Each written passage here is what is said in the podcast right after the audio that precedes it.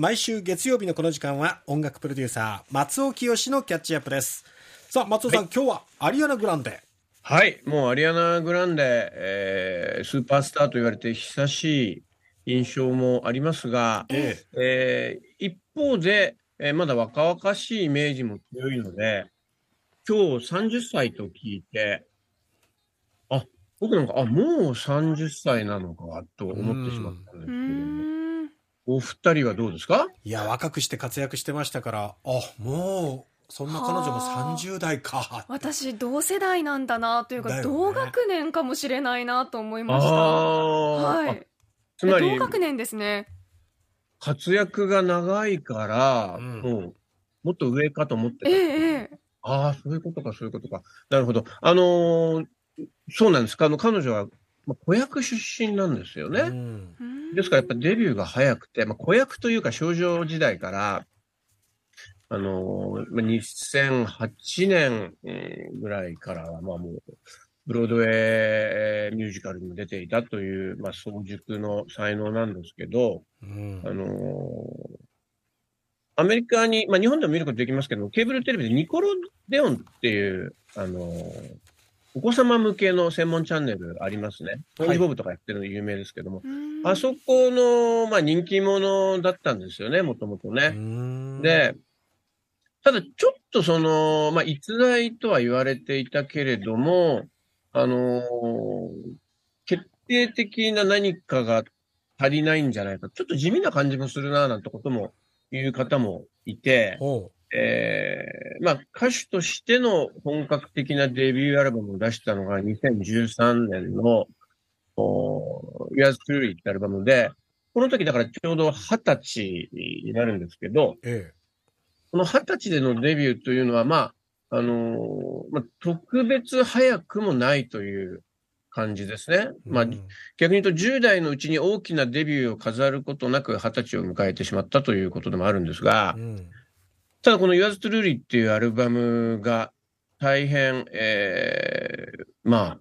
充実した内容で、うんこの、まあ、ベイビーフェイスみたいな大物の力も借りながら、うんえー歌唱力すごいね、この子って。あの、見た目もすごく、あの、麗しいけれども、歌声素晴らしいなってことで、んえーその時についた、えーまあ、ついたというか、その時に広まったあだ名が、ネクストマライア、あるいはミニマライアですね。このミニっていうのは、アリアナさん身長153センチなんですよ。うん。小柄アメリカ人の女性としては、ね、大変、あのー小柄で、まあそういう意味で日本人からしても親しみやすいっていう方たくさんいらっしゃいますけど、ええ。ーイタリア系の両親を持ちながらも、フロリダに生まれて、まあアメリカ人として育ってきて、で、えーまあ音楽的には、マライア・キャリーがそうであるように、まあ、ポップという、ポップど真ん中っていうところが、まあ、あくまで軸足があるんですが、えまあ、R&B、ヒップホップへの目配りが効いてるということで、うんうん。えーそういったアーティストとのおコラボレーションが当初から多かったですね。で、まあ、有名なところですと、えーまあ、うんそうだな、まあ、多すぎて困っちゃうんですけど、ジャスティン・ビーバーとかあ、ええええ。The Weeknd とか、うん。あとは、なんだ？うーん、レディー・ガガとか、うん。まあ、コラボレーションでもたくさん、うんヒットを重ねてきた人でもあるんですが、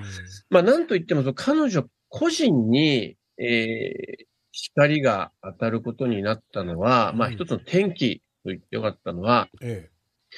2017年に、えーまあ、デンジャラス・ウーマンっていうアルバム、その前に出した、あの前の年に出したデンデンジャラス・ウーマンっていうアルバムの世界ツアーをやってましてえ、はい。で、それの、まあ、年明けて2017年5月のおマンチェスター公演、イギリスマンチェスター公演で、えそこのコンサート会場が、えーまあ、テロに、自爆テロに見舞われるんですえね。憶の方多いかもしれませんけどもね、えーその時なんと、お死者が22人、うんうん。えー負傷者も59人というのは、大変、あの、今、忌まわしい悲劇が起こりまして、まあ、はい。当然のように、えーその後の、おまあ、ツアーの公演先であるロンドンとか、えーまあ、イギリスを離れてベルギーですとか、ポーランドとか、スイスとかドイツとか、そういったところの公演がどんどん中止になって、えアリアナ・グランデも、まあ、もちろんながら大変な心の傷を負ったと言われております。えでこれは、あの、未だにその、自爆テロ、自爆テロの犯人は分かってるんですけども、その、うんあの、なんて言うんでしょうね、事件の、あの、本当のことは分かってないというのがあって、まあ、うん。あの、過激派組織のイスラム国が犯行声明を出したりもしてるんですけど、まあ、その証拠っていうのもきちんと上がってないという、まあちょっとうん。未だ謎に包まれた部分もあるんですが、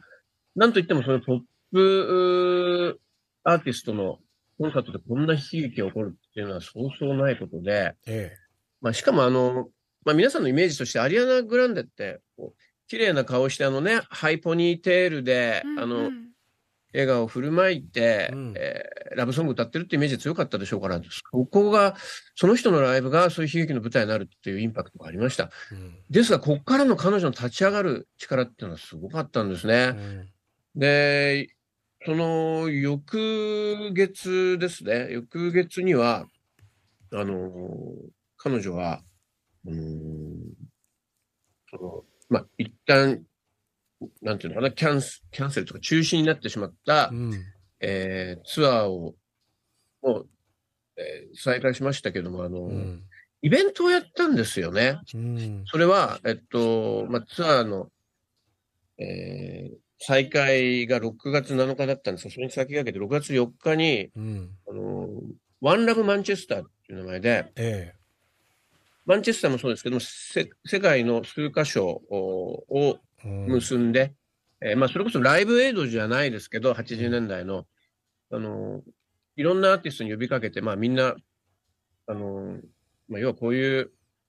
うん。あのテロ攻撃、テロなんてやめよう。うん。および、まあ、犠牲者、そのご家族、ご遺族に、えー追悼を示そうということで、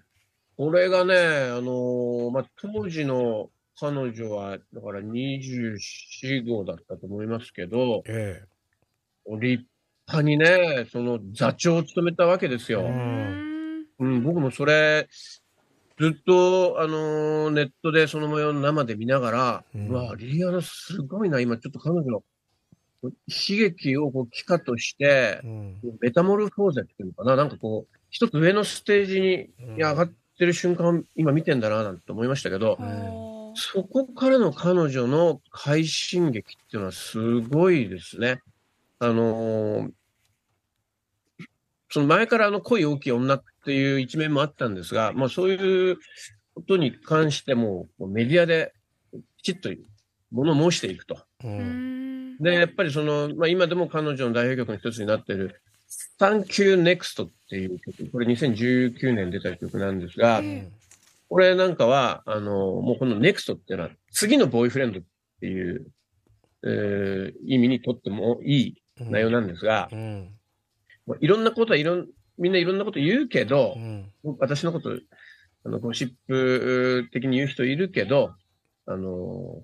あと私のこと私で決めるから、今までの、あの、お世話になった人ありがとう。あの、それ、私生活も含めて。だけど、私は次に行くっていう、こう、まあ、マニフェストですよね。うん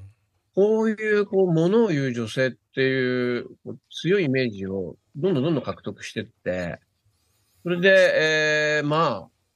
あ、多分元からうまいって言われてた人なんで、あの、まあ、セールスが伴いましたね。わかりやすく言いますとね。うんえー、で、えー、まあ、今はね、あのまあ、パートナーと一緒に、あの、結婚したんですけどね、うん。あの、ダルトン・ゴメスっていう不動産王と結婚したんですけど、えあまあ、結婚相手不動産王か、なんて僕なんかちょっと思っちゃったんですが、まあ、それはいいんですが、あの、これまで、あの、お付き合いしてきた人の中には、えー、ラッパーもね、ビッグ・ショーンとかうん。マック・ミラーって人なんかもいるんですけど、このマック・ミラーっていうラッパーは、えー、2018年に、えー、薬物かアルコールの過剰摂取で亡くなってるんですけど、うんあの、彼が亡くなった時なんかも、まあ、も元恋人に対してきちんとコメントして、えーそれを、うーん、なんていうのかな。まあ、ちょっと私的な言い方をすると、こう、悲しみを強さに変えるような、うん。なんかそういう、うーもう自分の中にそういう装置を今備えてる感じがして、うん。そんな、えーアリアナ、まあ、もちろん社会や政治に対して物申す女性でもあります。銃規制に関しても、あの、表に出てって、あの、デモにも出るし、うんあの、ものを言うし、まあもちろんそれにはさっきの話なんかにも通じるんですけど、えー女性が物を言っても、ちゃんとそれを評価するアメリカ社会っていうのもあるんだと思いますけれども、うん。あの、なかなかあの、彼女に憧れる日本人女性アーティストもたくさんいるんですが、彼女と同じような活動ができるかっていうと、すぐにはできないっていう状況もあるんですが、うんあの、けどやっぱり彼女がやってることっていうのが、この日本でも5年後、10年後とかに、えーまあその影響を受けたアーティストが出てくるんじゃないかななんてことを思いながら、そうですね。時代のトップランナーとしてのアリアナ・グランデをこの10年ぐらいでずっと見守ってきたんで、えーこれからの30代の活躍も大変楽しみですね。ね、うん30代どんな人生を歩んでいくのか、うんそのあたりも楽しみです。松尾さん、ありがとうございましたありがとう。ございまはいした。音楽プロデューサーの松尾清さんでした。